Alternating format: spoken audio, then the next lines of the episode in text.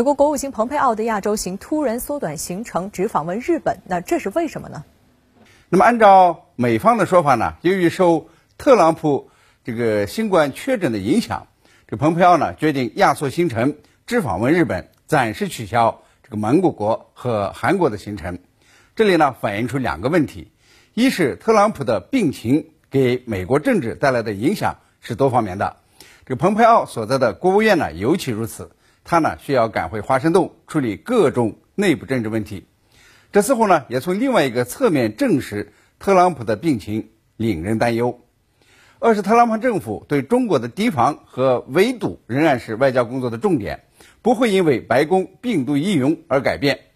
蓬佩奥出席在东京举行的这个美日印澳四边机制的外长第二次会谈，那么就是这次访日的重点。而他访问日本而取消。这个另外两国的行程呢，还有面对面的要与日本新手枪和外相接触的这个意思。那么在东北亚呢，日本是美国最重要的盟国，重要的重要性呢是大于韩国。那么所以呢，这个韩国政府呢为取消这个行程呢，也是深表遗憾。